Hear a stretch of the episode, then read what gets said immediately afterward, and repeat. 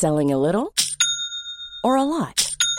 Shopify helps you do your thing however you cha-ching. Shopify is the global commerce platform that helps you sell at every stage of your business. From the launch your online shop stage to the first real life store stage, all the way to the did we just hit a million orders stage. Shopify is there to help you grow. Shopify helps you turn browsers into buyers with the internet's best converting checkout. 36% better on average compared to other leading commerce platforms because businesses that grow grow with Shopify. Get a $1 per month trial period at shopify.com/work. shopify.com/work. Hey Dave. Yeah, Randy. Since we founded Bombus, we've always said our socks, underwear and t-shirts are super soft. Any new ideas? Maybe sublimely soft or disgustingly cozy. Wait, what? I got it. Bombus absurdly comfortable essentials for yourself and for those facing homelessness. Because one purchased equals one donated. Wow, did we just write an ad? Yes. Bombas. Big comfort for everyone. Go to bombas.com slash ACAST and use code ACAST for 20% off your first purchase. Even on a budget, quality is non negotiable. That's why Quince is the place to score high end essentials at 50 to 80% less than similar brands. Get your hands on buttery soft cashmere sweaters from just 60 bucks, Italian leather jackets, and so much more. And the best part about Quince, they exclusively partner with factories committed to safe, ethical, and responsible manufacturing. Elevate your style without the elevated price tag with Quince. Go to quince.com slash upgrade for free shipping and 365-day returns. Vous écoutez Build Yourself, le podcast qui vous aide dans votre développement personnel. Si vous cherchez à devenir une meilleure version de vous-même et à prendre le contrôle de votre vie, vous êtes au bon endroit. Ici, on parle de la vie de tous les jours, d'entrepreneuriat, loi de l'attraction et bien d'autres choses. Je suis votre hôte, Safia du blog My Trendy Lifestyle. Bienvenue dans cet épisode. Bienvenue dans ce troisième épisode. Je suis très heureuse de vous retrouver cette semaine. On va parler d'un sujet que j'aime beaucoup, qui m'inspire beaucoup, et ce sont les girl boss, les femmes inspirantes qui ont rencontré du succès dans leur vie. Une chose que je fais souvent, c'est que je fais des recherches sur leurs habitudes, leur mode de vie, leur qualité, leur façon de voir les choses, parce que je trouve qu'il y a pas mal de bonnes idées et de bons conseils qu'on peut tirer de tout ça. Pour moi, une girl boss, c'est une femme d'affaires qui n'a pas peur d'oser et de prendre des risques, qui vit sa vie pro à fond, qui croit en elle, mais qui prend aussi et surtout le temps de vivre. C'est le genre de femme que je veux être, parce que je dois avouer qu'en tant qu'entrepreneur créative, il est facile pour moi de me consacrer corps et âme à mon travail, d'y mettre tout mon temps et toute mon énergie au détriment de ma santé et surtout de mon bien-être. Et d'ailleurs, je suis sûre qu'un bon nombre d'entre vous vont se reconnaître dans ces paroles. Le thème du jour, ce sont les qualités qu'ont ces femmes qui ont réussi et qu'on va pouvoir nous intégrer à notre vie. Parfois, quand on regarde où on en est maintenant et qu'on compare tout ça à nos ambitions, on a tendance à se dire qu'on n'arrivera jamais à atteindre nos buts et que ça nous paraît impossible, qu'on pourra jamais évoluer et devenir comme telle personne. Et c'est pour ça qu'il y a beaucoup de gens qui considèrent leurs rêves comme impossibles, comme inatteignables. Elles le voient comme une sorte de distraction qui va leur permettre de s'évader pendant quelques minutes de la réalité de leur quotidien. Ce qu'il faut garder en tête, c'est qu'on n'a pas à rester toute notre vie la personne qu'on est aujourd'hui. On peut changer, on peut adopter de nouvelles habitudes, développer de nouvelles qualités et devenir une meilleure version de nous-mêmes. Peu importe à quel point nos projets sont ambitieux, si on commence à marcher vers eux, la distance, eh elle se raccourcit. Et c'est ce qu'ont compris ces femmes. Pour atteindre le succès, il est important de développer un certain nombre de qualités. Je vais énumérer dans cet épisode cette qualité qu'on va pouvoir nous intégrer à notre vie et développer. Ne vous dites pas qu'il y en a trop et que vous n'y arriverez jamais parce que vous êtes comme ci ou comme ça. Vous pouvez commencer par développer une qualité par mois, comme ça vous y allez à votre rythme, vous ne chamboulerez pas votre quotidien, vos habitudes, votre façon d'être. La première qualité que je voulais aborder avec vous, c'est que les femmes inspirantes, les femmes qui ont rencontré du succès dans leur vie, ce sont des personnes qui ont appris à écouter. Apprendre à écouter, ça fait partie des choses qui les ont aidées à avancer, qui les ont un peu poussées, parce que savoir écouter attentivement, c'est une véritable qualité que tout le monde n'a pas, parce qu'écouter n'est pas si naturel qu'on pourrait le penser. Il ne suffit pas d'avoir deux oreilles. Écouter quelqu'un, c'est faire une démarche volontaire. Ce n'est pas seulement entendre ce qu'on nous dit ou ce qui se passe, c'est décider de se rendre attentif à la personne qui parle, qui communique avec nous. C'est une attitude qui montre à notre interlocuteur qu'on est intéressé par ce qu'il dit.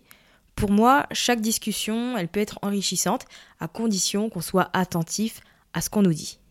Si on pose une question et qu'on pense à ce qu'on va manger ce soir au moment où la personne nous répond, ben on n'obtiendra jamais la réponse. J'ai des personnes dans mon entourage avec qui je passe mon temps à répéter les choses, littéralement. Je dois répéter les mêmes choses 3-4 fois dans la journée parce qu'elles me posent des questions et au moment où je réponds, leur esprit est ailleurs. Et je vous avoue qu'il n'y a rien de pire pour euh, rendre les relations un peu tendues.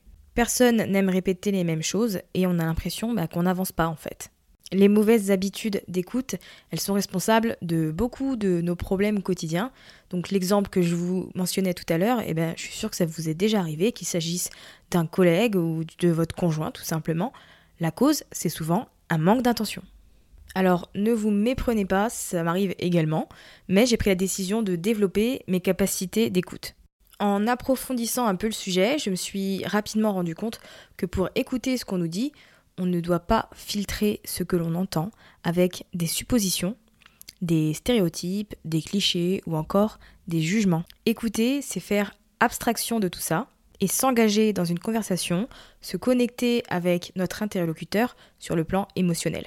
Donc si vous conservez ces mauvaises habitudes et ces faibles capacités d'écoute, vous allez rencontrer de nombreux obstacles dans l'avancement de votre travail. Être une girl boss, une femme qui rencontre du succès, c'est prendre les bonnes décisions et surtout faire les bons choix. Et si vous ne savez pas être à l'écoute, vous ne saurez pas quand prendre les bonnes décisions.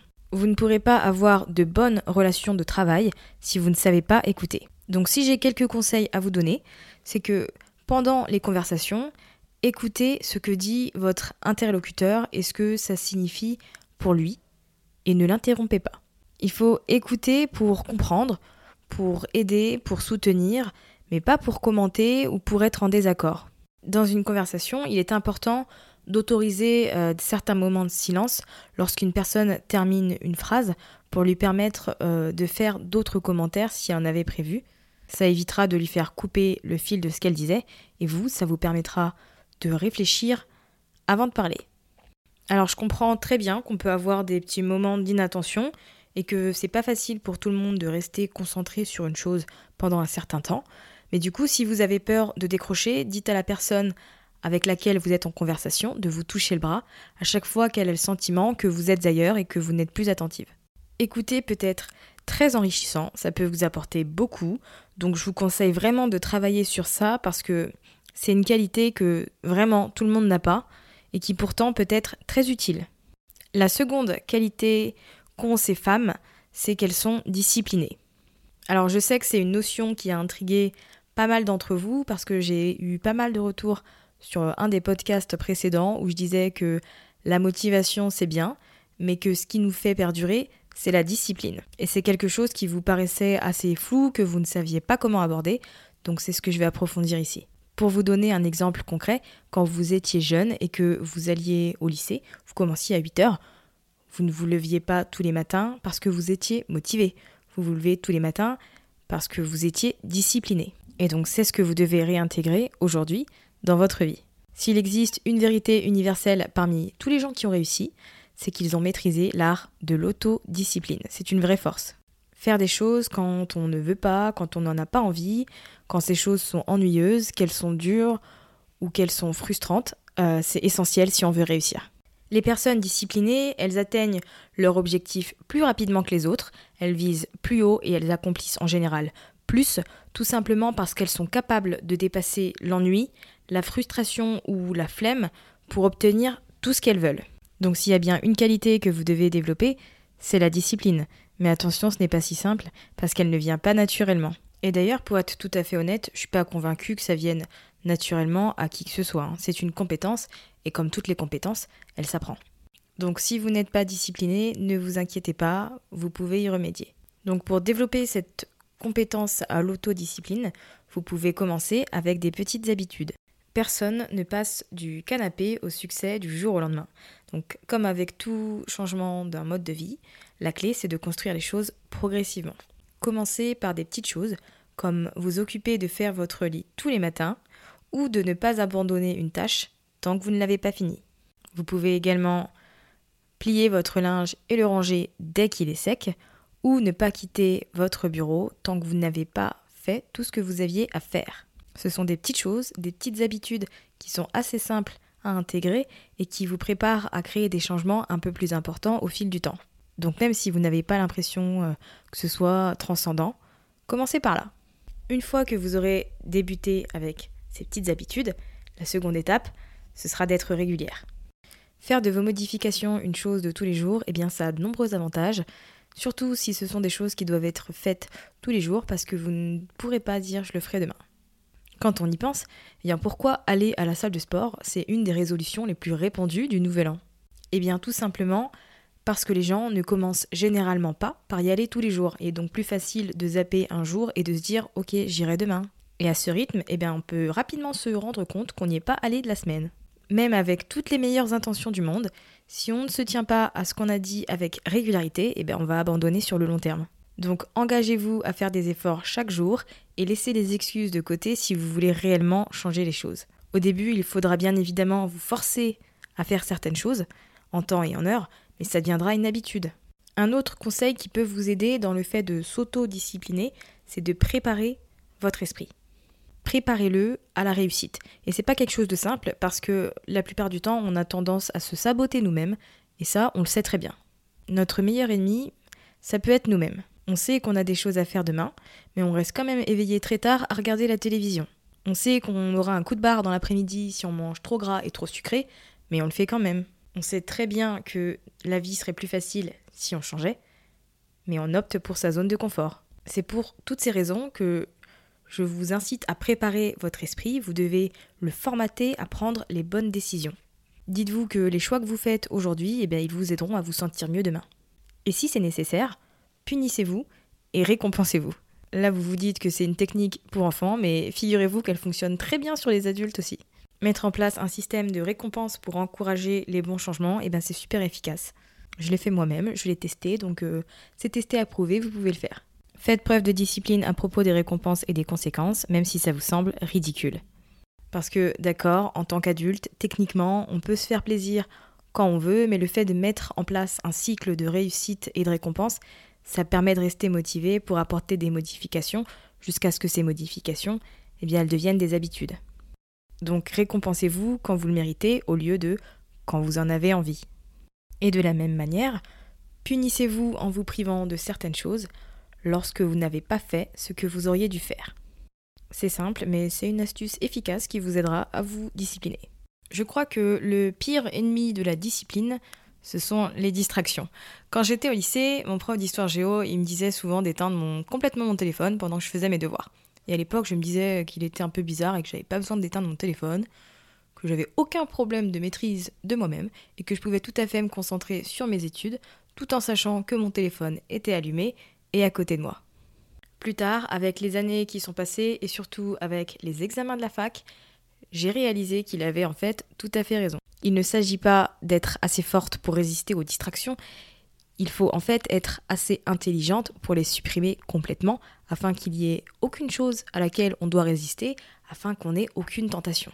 Honnêtement, je peux pas vous dire combien de fois pendant que je révisais, je checkais mon téléphone pour regarder l'heure ou pour faire une recherche rapide sur la façon dont s'écrit un nom ou un mot, et comment ça m'a conduit à atterrir sur Facebook, sur Instagram ou sur Twitter alors que ce n'était pas mon objectif premier.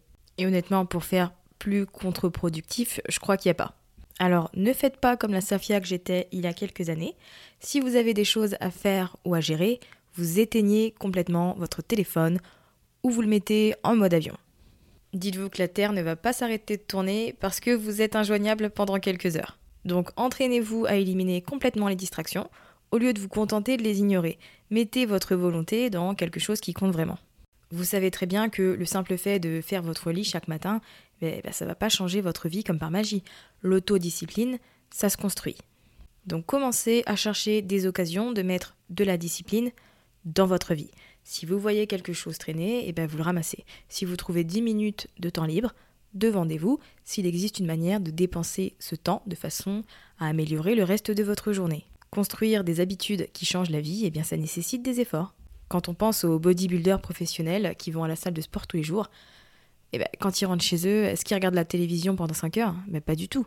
Ils se reposent de leur journée, ils maintiennent des habitudes saines et ils continuent à fonctionner à plein régime. S'ils n'avaient pas cette discipline, ils n'auraient pas des corps aussi construits et aussi développés. Donc portez vos nouvelles habitudes disciplinées avec vous partout, tout le temps, tout au long de la journée. Je pense que vous serez rapidement surprise euh, de la vitesse à laquelle vous pouvez créer des résultats dans votre vie.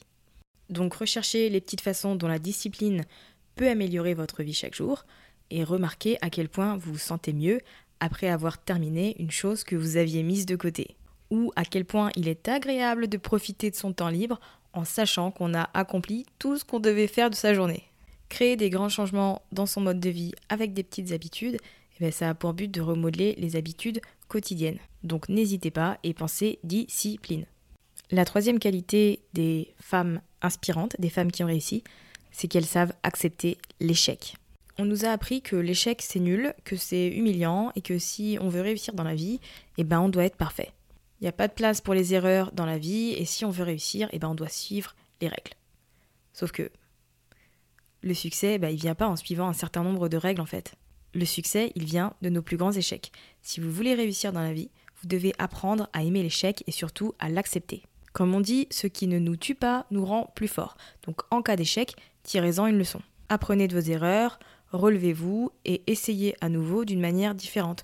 Vous allez avoir plus de motivation dans la vie, plus de volonté pour réussir et surtout plus de désir de réussir. Je suis fermement convaincue, grâce à la loi de l'attraction, qu'on devient ce qu'on imagine devenir. Donc si on se considère comme sans valeur, notre vie et notre attitude en souffriront. Si on se voit de manière positive, notre vie et notre attitude seront plus positives. Donc quand on pense qu'on est faible, ben, on réussit pas. Alors que quand on croit en ses capacités, on a plus de succès. Peu importe ce qu'on fait dans la vie, il y aura toujours des moments où on réussira pas. On ne peut pas tout réussir du premier coup, le succès, il vient jamais tout de suite.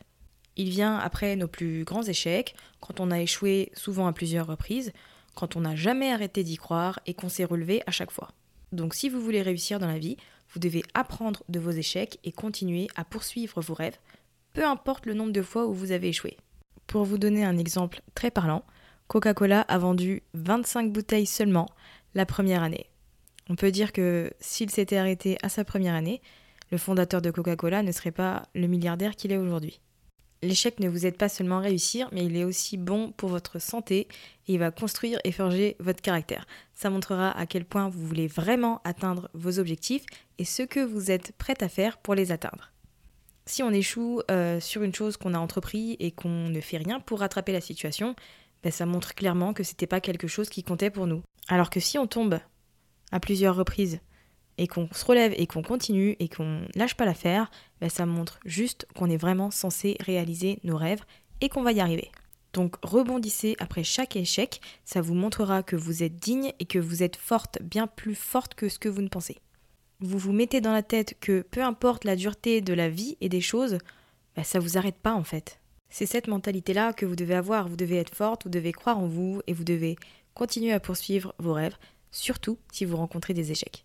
Le fait d'accepter l'échec, c'est aussi se dire que peu importe ce que l'on fait ou ce que l'on veut faire dans la vie, ben, on ne sera jamais parfait. Le succès, il vient pas de la peur ou de la perfection, il vient de nos plus grands échecs et des leçons qu'on en a tirées. Donc, embrassez les moments où vous échouez, apprenez d'eux, laissez l'échec vous aider à devenir la personne que vous voulez être et développez vos forces. C'est comme ça que vous réussirez dans la vie. Le plus grand ennemi du succès, c'est la peur de l'échec. La plupart du temps, ce qui nous empêche de réaliser nos rêves, ben c'est ça. Donc l'échec en soi, il n'est pas mauvais, mais c'est la peur de l'échec qui est dangereuse. Donc lorsqu'on échoue, on fait le premier pas vers le succès. Et la seule chose qui est pire que l'échec, eh ben, c'est de ne pas avoir essayé du tout. La quatrième qualité de ces femmes girl boss, c'est qu'elles savent se déconnecter. Réfléchissez à des activités à faire qui n'impliquent pas la technologie. Si vous en avez au moins 5, votre cas n'est pas aussi désespéré que le mien. La plupart des choses que je fais impliquent un écran. C'est triste, mais c'est pas surprenant non plus parce que, comme beaucoup de blogueurs, je suis complètement accro à la technologie. Je passe plus de 8 heures par jour derrière un écran, et si j'ai une sortie de prévue, en rentrant, en général, je me dirige immédiatement vers l'ordinateur ou vers l'iPad. j'ai réprimé pas mal de mes mauvaises habitudes en supprimant certaines applications de mon téléphone et en désactivant les notifications, ce qui est d'ailleurs très efficace et que je vous recommande vivement d'essayer. Mon humeur est totalement différente lorsque je m'éloigne des écrans et je suis sûre que c'est pareil pour vous. Alors là, vous vous dites peut-être que c'est beaucoup plus facile pour moi de me déconnecter parce que je suis à mon compte, euh, que j'ai pas de boss au-dessus de moi ou de responsabilité quelconque. Mais j'ai envie de vous dire, même si vous avez un job, de, que vous êtes salarié, que se passe-t-il si vous déconnectez de la vie virtuelle de 19h à 8h du matin? Vous vous sentirez beaucoup mieux, vous profiterez du temps que vous passerez avec votre conjoint et vos enfants si vous en avez. Je comprends tout à fait qu'avec notre génération, on soit assez accro euh, aux réseaux sociaux et autres applications. Mais si vous pensez que c'est un peu difficile pour vous, bah, vous pouvez commencer tranquillement avec quelques minutes par jour. Par exemple, au début de chaque heure, ne touchez pas votre ordinateur, votre téléphone, votre tablette ou autre pendant 5 minutes. Si vous déplacez la souris ou touchez le clavier, le compte à rebours, eh bien, il recommence. Les 30 premières secondes, elles vont vous paraître une éternité, mais vous pouvez profiter de ces 5 minutes pour faire autre chose, je sais pas, vous étirer, profiter de la vue de votre bureau ou tout simplement penser. Une fois que vous aurez maîtrisé ces 5 minutes, eh bien, vous allez pouvoir voir plus grand et passer à 20 minutes dans une journée, dans la matinée ou dans l'après-midi. En 20 minutes, vous pouvez en profiter pour faire une promenade, pour organiser une journée particulière, pour prendre un thé, pour lire quelques pages d'un bouquin. Il doit s'agir d'une activité qui n'implique évidemment pas un écran. Une fois que vous serez à l'aise avec ces 20 minutes, vous pourrez passer à une heure, une demi-journée ou à une journée entière. Une des raisons principales pour lesquelles les personnes influentes n'hésitent pas à se déconnecter, c'est que ça améliore les relations personnelles. Désactiver la technologie, ça vous aide à mieux communiquer et à passer du temps réel avec vos proches. Pour moi, le fait de me déconnecter, ça permet également de relancer ma créativité, parce que du coup, ça me permet d'aérer mon esprit et de m'ouvrir à tout ce qui se passe autour de moi. Se déconnecter, ça aide également à mieux dormir. Si vous êtes comme moi, et comme la plupart des gens, vous restez souvent éveillé tard à regarder juste un épisode de plus sur Netflix ou à faire un dernier tour sur les réseaux sociaux, un dernier tour qui dure minimum 30 minutes. Enfin, le dernier avantage au fait de se déconnecter, c'est que ça permet de prendre conscience de tout ce qu'on a, de tout ce qu'on possède, de notre richesse, pas forcément matérielle, euh, parce qu'avec la vie digitale, on a tendance à se comparer aux autres, à se dire que j'ai pas ci, j'ai pas ça, alors qu'en fait, on a déjà plein de choses, qu'elles nous suffisent et qu'on n'a pas besoin de beaucoup plus. La cinquième qualité de ces femmes inspirantes, de ces girl boss, c'est qu'elles sont des maîtres de l'organisation. C'est important. L'organisation, c'est la base si vous voulez être efficace. Vous devez établir un programme quotidien qui s'adapte à votre mode de vie et qui vous permettra d'éviter de perdre du temps et de vous laisser distraire. Donc organisez les tâches que vous devez faire chaque jour et surtout avec des délais. Une fois que vous savez combien de, combien de temps vous avez besoin pour chaque tâche, ben, vous pouvez les programmer pour un jour particulier où vous savez que vous aurez du temps pour ça. Mais ce que je vous recommande dans votre organisation, c'est de laisser une marge de manœuvre aux imprévus. Les imprévus, comme leur nom l'indique, c'est quelque chose qui n'était pas planifié, qui est inattendu et ça se présente euh, même quand on n'est pas prêt. Donc dans ce cas-là, vaut mieux avoir une marge de manœuvre possible pour éviter de ruiner sa journée. Après, ce que vous pouvez faire, c'est tester ce programme sur une semaine. À la fin de cette semaine, vous faites le bilan, vous voyez si ça vous convient, si ça s'adapte à votre mode de vie. Si c'est le cas, tant mieux, vous pouvez continuer là-dessus. Sinon, il faudra faire quelques petites modifications. La meilleure façon pour moi d'organiser mes journées de travail, c'est de tout préparer la veille au soir. L'organisation, ça nécessite une certaine planification avant de mettre en œuvre quoi que ce soit. Donc anticiper et organiser les choses la veille, ça vous permet d'être prête à travailler chaque matin. Et si vous ne savez pas par où commencer, vous pouvez planifier votre journée ou votre semaine en fonction de journée passée ou de la semaine passée. Ça vous permettra de faire le point, d'avoir une vue d'ensemble sur ce que vous aviez à faire, ce que vous avez fait, ce que vous avez reporté. Et vous pourrez aussi faire un bilan sur ces tâches que vous avez reportées si elles nécessitent d'être remises à la semaine d'après ou si au contraire elles peuvent être abandonnées. Pour que votre organisation soit efficace, vous devez établir des priorités. Fixez-vous trois choses à faire dans la journée, des choses à faire en priorité et tout le reste, eh bien vous le ferez en fonction de vos disponibilités. Et si vous ne savez pas comment déterminer le caractère prioritaire d'une tâche, eh bien vous pouvez vous aider de la matrice d'Eisenhower qui permet de classer les tâches en fonction de leur urgence et de leur importance. Donc ce qui est urgent et important, vous le traitez en priorité. Ce qui est pas urgent mais qui est important, ça va dans les tâches à traiter mais qui peuvent attendre. Ce qui est urgent et non important, ce sont des tâches à traiter rapidement.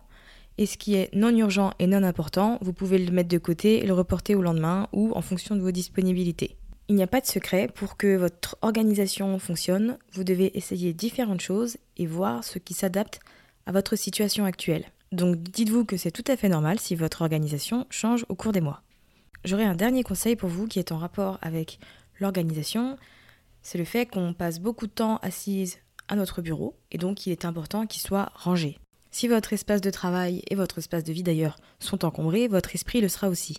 Donc faites en sorte que les choses soient rangées, que tout soit clair autour de vous, et surtout assurez-vous de ranger tout votre bureau tous les soirs avant de partir, comme ça vous arrivez le lendemain et vous commencez dans de bonnes conditions. La sixième qualité que je voulais aborder aujourd'hui, c'est le fait de savoir s'entourer, de passer son temps avec des personnes inspirantes, qui motivent et qui élèvent. Il faut savoir qu'il y a de nombreux facteurs qui influent sur notre succès et surtout dans la réalisation de nos objectifs, et l'un d'entre eux est souvent négligé, c'est l'entourage. Vous êtes les personnes avec qui vous passez votre temps. Vos amis ont beaucoup plus d'impact que ce que vous ne le pensez. Alors qu'on se le dise, ce n'est absolument pas une mauvaise chose, ça signifie simplement qu'on doit être conscient de la façon dont nos amis peuvent nous influencer. Jim Rohn disait d'ailleurs, vous êtes la moyenne des 5 personnes avec lesquelles vous passez le plus de temps. Et je trouve que c'est très révélateur. On doit faire attention aux personnes avec lesquelles on passe du temps, de la même façon qu'on pense à faire attention à ce qu'on mange, à aller à la salle de sport ou à son apparence par exemple. Pour cette raison, je vous encourage vivement à faire attention à vos proches et à vous demander s'ils vous motivent, s'ils vous retiennent. Personne n'est parfait, on est d'accord, il y a de nombreuses raisons de garder ses amis dans votre vie même si certaines choses se sont mal passées, l'erreur est humaine, mais ce qu'on souhaite au final, c'est être avec des personnes qui nous aident à devenir une meilleure version de nous-mêmes. Faut pas oublier que certaines personnes peuvent être des parasites qui vont vous aspirer votre bonheur, votre énergie et vos rêves. Donc passer du temps avec elles, pour moi, c'est du même niveau que de passer l'après-midi devant la télé à manger des chips. Ça n'apporte rien de bon. Les bonnes personnes ne sont pas des saints, on est d'accord, mais elles sont des personnes positives, heureuses, qui nous enrichissent. Donc ça peut être des membres de la famille, des copains-copines, des collègues de travail. Ce sont des personnes qui nous motivent à devenir une meilleure personne, à développer certaines qualités, certaines compétences, à travailler mieux. Elles nous motivent pour atteindre nos objectifs et surtout elles nous aident à trouver les moyens d'apporter les changements nécessaires pour réussir. Il y a une citation de Karl Marx que j'aime beaucoup qui dit Entourez-vous de gens qui vous rendent heureux, des gens qui vous font rire, qui vous aident quand vous en avez besoin, des gens qui se soucient vraiment de vous, ce sont eux qui méritent d'être conservés dans votre vie. Tous les autres ne font que passer. En prenant en compte le fait que les gens sont différents, qu'il y a des choses bien sûr qui vont vous rendre heureuse, qui pourraient ne pas rendre heureuse les autres, votre idée de soutien, elle peut différer de celle de votre frère, de votre collègue ou de votre ami, mais la clé, clairement, c'est de trouver les personnes qui sont bonnes pour vous. Et là, si vous vous demandez Comment on fait pour attirer les bonnes personnes? Eh bien, rappelez-vous de l'épisode de la semaine dernière, on attire ce que l'on aimait. Vous devez émettre des ondes positives, vous devez être confiante, être vous-même surtout, et ça vous mènera aux personnes qui vous correspondent. Je vous encourage également à pratiquer le pardon, parce que le ressentiment ne nourrit que l'amertume et le malheur, et tout ça c'est de la négativité dont vous n'avez absolument pas besoin. Quand on est entouré de bonnes personnes, eh ben, on est entouré de vie, tout simplement. On est moins stressé, on retrouve plus de joie au quotidien. Donc je vous encourage dès aujourd'hui à vous engager à passer plus de temps avec des personnes positives, des personnes qui vous apportent beaucoup dans votre vie. La septième et dernière qualité de ces femmes inspirantes que l'on devrait nous aussi développer, c'est le fait de savoir communiquer. On communique tous les jours avec les gens qui nous entourent et ça se passe pas toujours comme on le pense, pour certaines raisons, mais si on veut devenir une femme influente qui inspire ou tout simplement réussir sa vie professionnelle, communiquer est important. Si on n'est pas en mesure d'amener les gens à comprendre nos pensées, les choses n'iront jamais dans notre sens. Donc une bonne communication, ça comprend trois aspects, la façon dont on parle, la façon dont on écoute et notre langage corporel. Avant de dire quoi que ce soit, avant de communiquer toutes vos pensées, essayez de comprendre d'abord ce que vous voulez dire, pourquoi vous le dites et qu'est-ce que vous essayez de communiquer. C'est grâce à ce raisonnement que vous éviterez de dire des choses que vous regretterez par la suite. Il est aussi important, lorsqu'on communique avec les autres, de ne pas supposer que l'interlocuteur sait ce qu'on va dire. Il m'est déjà arrivé dans le passé, au lieu de m'assurer d'avoir compris ce que la personne me disait, de lire entre les lignes. Et honnêtement, il n'y a rien de pire pour une mauvaise interprétation qui peut conduire à des choses négatives. Donc maintenant, quand je pense avoir mal compris certaines choses, je n'hésite pas à demander à la personne avec qui je discute ce qu'elle voulait dire. Une bonne communication implique le respect des autres. On doit apprendre à respecter le fait que notre interlocuteur a une opinion qui est différente de la nôtre. Ça ne veut pas dire qu'on doit être d'accord avec eux, ça veut simplement dire qu'on doit comprendre qu'ils peuvent avoir leur propre opinion, même si elle est en désaccord avec la nôtre. Le langage corporel est un élément important de notre communication. Il faut savoir que des recherches ont suggéré qu'entre 60 et 70% de la communication humaine était non verbale. Ça signifie que seulement 30 à 40% de la communication est liée à nos mots, à ce que l'on dit. Est-ce que vous avez déjà fait attention à votre langage corporel lorsque vous communiquez avec les autres? Est-ce que vous êtes conscient que la façon dont vous vous tenez, votre posture, vos gestes, vos expressions faciales et vos mouvements en disent beaucoup sur vous? Est-ce que vous savez que votre langage corporel peut dissuader des gens, les repousser d'aller vers vous? Pensez simplement à la situation qu'on a déjà tous vécue, où on dit qu'on n'est pas fâché, qu'on n'est pas ennuyé, mais que notre visage dit autre chose et surtout qu'on a les bras croisés. Alors il y a plusieurs astuces pour modifier son langage corporel et le rendre plus positif, qui sont très simples à appliquer, que vous allez au départ bien entendu devoir faire en... de manière forcée, puisque vous allez devoir y penser, mais qui deviendront ensuite des habitudes et qui vous aideront à mieux communiquer avec les autres. La première chose à faire, elle est très basique, c'est de déverrouiller son visage et de sourire. Si vous souriez, vous aurez une apparence beaucoup plus accueillante que si vous avez les sourcils froncés et le visage peu commode. La seconde chose que je vous recommande, c'est de ne rien mettre sur la partie supérieure de votre corps. Donc ne pas croiser les bras, ne pas mettre votre sac sur vos genoux ou contre votre poitrine. Ce sont des gestes qui vous enferment, qui veulent dire aux autres de ne pas vous parler, de ne pas communiquer avec vous parce que vous ne voulez pas engager la conversation, que vous êtes dans votre bulle, que vous êtes fermé. C'est pour ça aussi que quand on n'apprécie pas quelqu'un ou qu'on est assez hostile face à une personne, on a tendance à croiser les bras. C'est un système de défense. Ce que je vous recommande également au niveau du langage corporel, c'est d'avoir un contact visuel avec les personnes avec qui vous communiquez. Je ne vous demande pas de fixer non plus la personne euh, et de lui faire peur. Il s'agit simplement d'avoir un contact visuel, de lui montrer que vous êtes là et que vous écoutez. Essayez également d'éviter d'avoir des petits gestes qui vont vous distraire et distraire les autres. Donc je pense au fait de pianoter avec ses doigts, de songer les ongles ou encore de mâchouiller son stylo. Ce sont des petits détails, mais qui vont avoir leur importance quand vous serez dans une conversation professionnelle. Si c'est un sujet qui vous intéresse et que vous souhaiteriez développer parce que vous pensez que vous pouvez améliorer votre langage corporel, ben, je vous recommande le livre Ces gestes qui vous trahissent de Joseph Messenger, que personnellement j'ai adoré et qui a été très drôle parce que je me suis reconnue dans plein de choses et j'avais plein de choses à modifier. Nous sommes arrivés à la fin de ce podcast. J'espère qu'il vous a plu et que ces qualités de girl boss vous ont inspiré. Donc pour faire un petit rappel des sept qualités dont on a parlé aujourd'hui, il y a le fait d'apprendre à écouter, de savoir se discipliner, d'accepter l'échec, de se déconnecter quand il le faut, d'être une boss de l'organisation, de passer du temps avec des personnes inspirantes et enfin de savoir communiquer. Je pense que même si on n'a pas forcément envie de devenir une girl boss, eh bien ce sont des qualités qu'on peut tout à fait développer et qui nous aideront pour notre quotidien. Je vous encourage personnellement vivement à vous inspirer, à faire des recherches sur les personnes qui vous inspirent, qui vous donnent envie de donner le meilleur de vous-même, parce que vous aurez forcément de bonnes choses à en tirer et que ça pourra que vous apporter. J'ajouterai également qu'il y a un article sur mon blog qui s'appelle 5 habitudes à copier aux personnes influentes et qui, je pense, compléterait bien ce podcast. Je vous souhaite une bonne journée ou une bonne soirée en fonction de quand vous écoutez cet épisode et je vous dis à la semaine prochaine.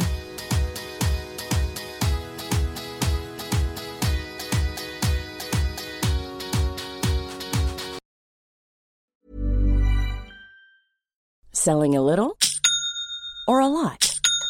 Shopify helps you do your thing however you cha-ching. Shopify is the global commerce platform that helps you sell at every stage of your business. From the launch your online shop stage to the first real life store stage, all the way to the did we just hit a million orders stage. Shopify is there to help you grow. Shopify helps you turn browsers into buyers with the internet's best converting checkout. 36% better on average compared to other leading commerce platforms Because businesses that grow grow with Shopify. Get a $1 per month trial period at shopify.com slash work. Shopify.com slash work. Mom deserves the best, and there's no better place to shop for Mother's Day than Whole Foods Market. They're your destination for unbeatable savings, from premium gifts to show-stopping flowers and irresistible desserts. Start by saving 33% with Prime on all body care and candles. Then get a 15-stem bunch of tulips for just $9.99 each with Prime. Round out Mom's menu with festive rosé, irresistible berry chantilly cake, and more special treats. Come celebrate Mother's Day at Whole Foods Market.